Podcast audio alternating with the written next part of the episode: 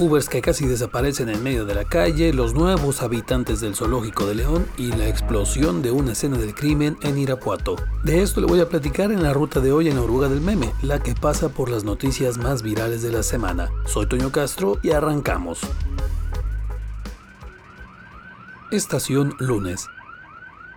La policía de Celaya no se quería quedar atrás con eso de andarla regando. Sí, en esa ciudad donde del diario hay uno o dos ejecutados, los policías son rudísimos, estrictos, implacables con un perro. Sí, ese día circularon bastante unas fotos que le tomaron a los agentes de la poli de Celaya de la patrulla 9687 que llegaron cerca del mercado del Dorado. Mientras ellos iban muy a gusto arriba de la patrulla, llevaban a un perro amarrado que iba abajo de la unidad.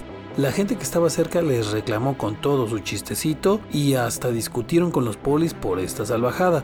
¡Vamos a piedrearle su casa! ¡Ya sé dónde vive!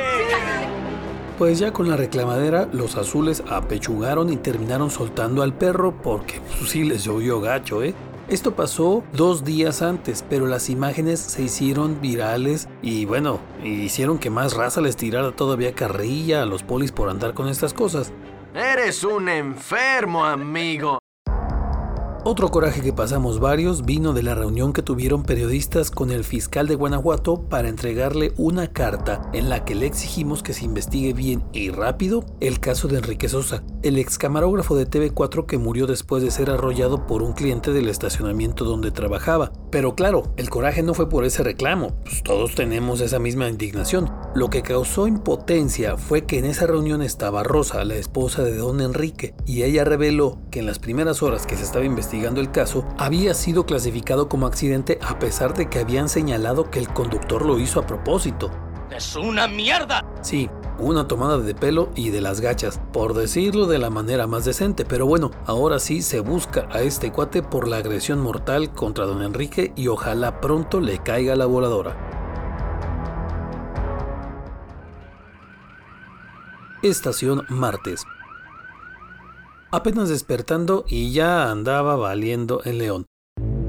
En la madrugada empezó un incendio en una fábrica de textiles en la zona de las Trojes, y para cuando amaneció, la columna de humo se veía desde casi toda la ciudad. Tardaron horas en poder controlarlo y fue de lo más comentado ese día.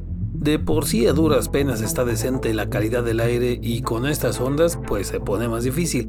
No se supo con exactitud qué generó el incendio. Desde la 1.30 de la mañana hubo reportes de las primeras llamas y fácil fácil se echaron unas 7 horas en poder controlarlo. Eso sí, ¿eh? Rifado los bomberos de León que le estuvieron dando varias horas para calmar el fuego y que no se extendiera a otros lados. Y pues tres de ellos tuvieron que ir a dar al hospital por su chamba, pero la hicieron bien. Este muchacho me llena de orgullo. Estación miércoles. Ese día, el Zoológico de León fue al Cerro de la Jusco en la Ciudad de México para recibir a los animales del disque santuario Black Jaguar White Tiger. Eh, sí, es ese donde se encontraron un montón de animales bien maltratados. Bueno, el zoológico fue para allá a ver qué onda. Santa madre, ahorita vemos qué pedo.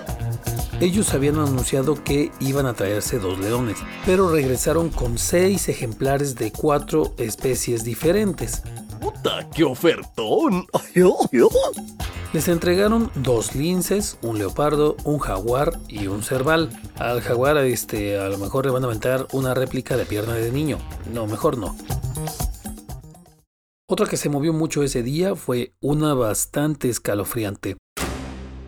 Hace un par de meses, una escuela preescolar en la comunidad de Camino Real en Silao se quedó sin maestro y dejaron a cargo del grupo a un becario. Sí, un, un becario, por más increíble que suene.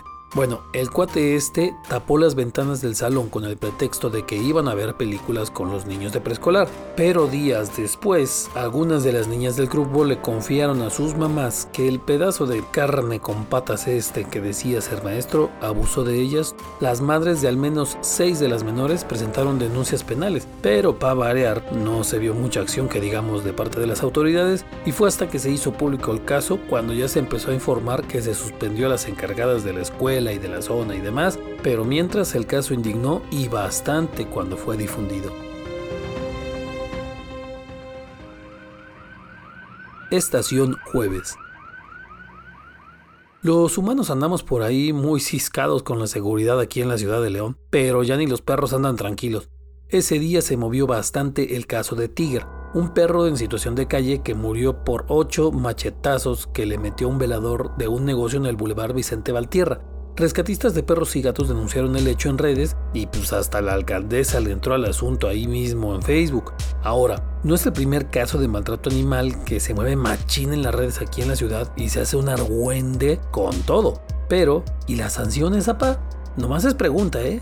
Ojalá que ahora sí se aplique bien todo el asunto y pues para quien sea, ¿eh? Porque ya es bastante violencia y en todos lados y contra todos. En Jaral del Progreso está una prueba de esto que les digo de la violencia. Mientras velaban el cuerpo de un hombre que había sido asesinado en esa misma ciudad un par de días antes, un comando armado llegó ahí al velorio para atacar a los que estaban presentes. Cuatro hombres murieron y otras tres personas resultaron heridas en el ataque que ocurrió apenas en los primeros minutos de ese jueves. A quien estaban velando era Luis Cigarroa, conocido como el pájaro, y no es tampoco el primer velorio en el que sucede algo así en Guanajuato, ¿eh? Así que pues ya ni a eso se puede ir en paz.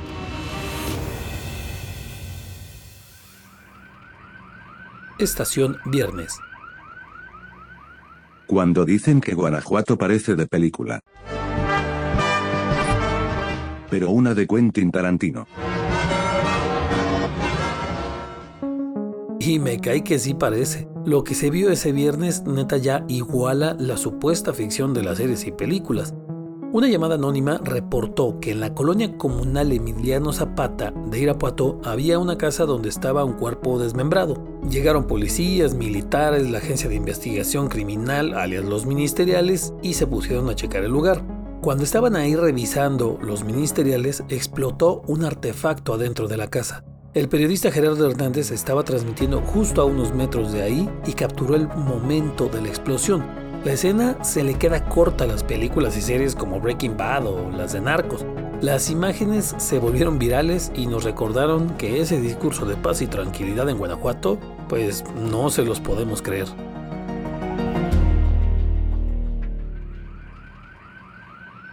Estación Sábado. Apenas un día antes había empezado el festival de verano ya les cayó la voladora con protección civil. Resulta que en el área de juegos inflables que pusieron en la velaria, que son gratis para los niños, varios de los juegos estaban conectados con cables que son de uso doméstico y además los tenían ahí cruzados por todos lados en el piso y había un riesgo de que alguien se cayera. Y tampoco tenían muchas garantías de seguridad en el caso de que lloviera y entrara agua al piso de la velaria. Vaya dato perturbador. Esto ya se los había advertido Protección Civil a los propietarios de esos juegos, pero para el sábado seguían igualito. ¿Me quieres ver la cara de estúpida? Y entonces que me los dejan sin operar durante dos horas. Total que después de ese par de horas y con la condición de que tenían que apagar todos los juegos si empezaba a llover o cambiar el cableado por uno más seguro, pues ya los dejaron operar. Mientras tanto, pues uno que otro chamaco se quedó con las ganas de más juegos porque solo estaban inflados dos. Estación Domingo. Van varias veces que les contamos de estos casos en los que está prohibido nadar en un lugar y bueno, se demuestra de la peor manera el motivo de esa prohibición. Ahora fue justo en Guanajuato capital, para ser más exactos en la presa de la olla. Después de gritar Viva México, un sujeto se aventó al agua de la presa, estuvo nadando varios minutos, pero perdió la fuerza y se hundió en el agua. Ya solo vieron sus tenis flotando unos minutos después. Pasó un rato, pero el cuerpo no lo pudieron encontrar ese día. Lo recuperaron hasta después. Neta banda, si no les saben bien andar nadando y peor, si les están prohibiendo nadar en un lugar, dejen de jugar al Aquaman y manténganse a salvo. Es por su bien. León por mucho es una de las joyitas de México mágico. Quedó bien claro cuando vimos un automóvil salvaje alimentándose. Bueno, no nos alimentaba, pero sí tenía el pico bien clavado en un registro de la CFE. Por ahí de la una de la tarde, un Uber iba bien tranqui sobre la calle La Luz, casi en la esquina con Hilario Medina, ahí junto a la central camionera, pero no alcanzó a ver los señalamientos de que un registro de la CFE estaba abierto, justo por donde iba a pasar, y pues sobres. Se fue de puro pico el carro, clavadita y en el hoyo. La imagen del auto bien clavado se hizo súper viral en todas las redes y se une a esa galería de lo bizarro aquí en León. Lo bueno es que el conductor salió nada más con algunas lesiones leves. Y bueno, pues el América volvió a perder contra León, pero pues eso ya no es noticia porque son clientazos. Partido buenazo, otro expulsado de León y además cardíaco, ¿eh? con un penal de último minuto que le dio el triunfo al Club León.